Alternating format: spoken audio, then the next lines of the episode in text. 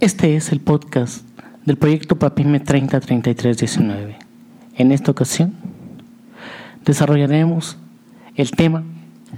hacia la construcción del cosmopolitismo metodológico en las ciencias sociales,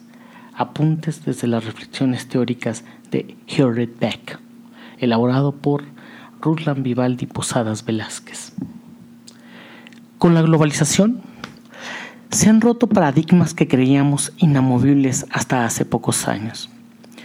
Un elemento que la caracteriza es la dificultad que impone a la creación de nuevos modelos explicativos, pues los vertiginosos cambios que la acompañan hacen que lo que empezaríamos a considerar procesos de larga data se tornen efímeros. Las ciencias sociales y políticas no han sido inmunes a esas transformaciones razón por la cual se hace necesaria una reflexión sobre los conceptos que configuran su léxico contemporáneo, pues muchos de los elementos con los que estábamos acostumbrados a plantearlos han perdido sustento y relevancia. En palabras del sociólogo político alemán Ulrich Beck, la descripción de nuevas realidades con viejos referentes da como resultado una disciplina zombie que sigue pensando en instituciones que se han vuelto inadecuadas para las tareas que estaban destinadas a cumplir. Los cambios que se han hecho presentes en la praxis económica y sociopolítica de las últimas décadas deben ser considerados al momento de establecer los alcances y límites del léxico que utilizamos para analizar la vida pública.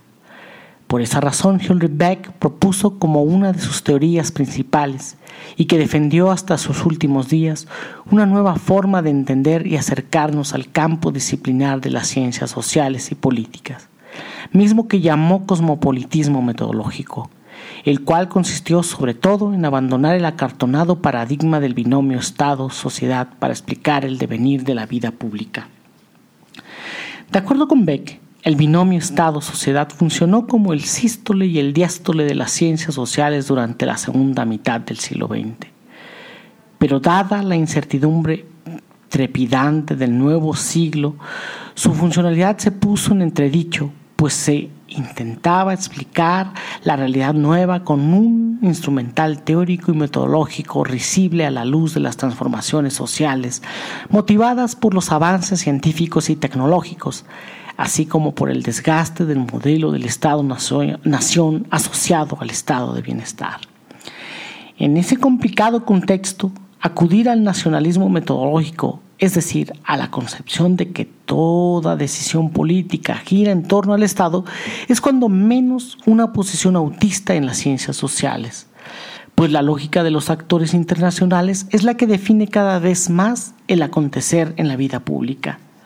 De acuerdo con esta visión, los poderosos actores transnacionales que van desde los grandes consorcios hasta las vanguardistas asociaciones civiles definen como nunca la agenda pública y superan por mucho la pretendida legitimidad estatal. Este no es un tema menor porque ha dado como resultado la descentralidad de la acción política y con ello la quiebra del modelo democrático tradicional, pues los gobiernos locales difícilmente pueden seguir resolviendo las necesidades perentorias de las comunidades. De ahí que resulte paradójico que actores locales que cuentan con legitimidad de origen sean desplazados por actores transnacionales que no la tienen ni la tendrán. Dado este panorama anómalo, la tesis del viraje hacia el cosmopolitismo metodológico se erige como un modelo explicativo sensato y necesario para explicar el quehacer social en este derrotero histórico que impone este siglo incierto.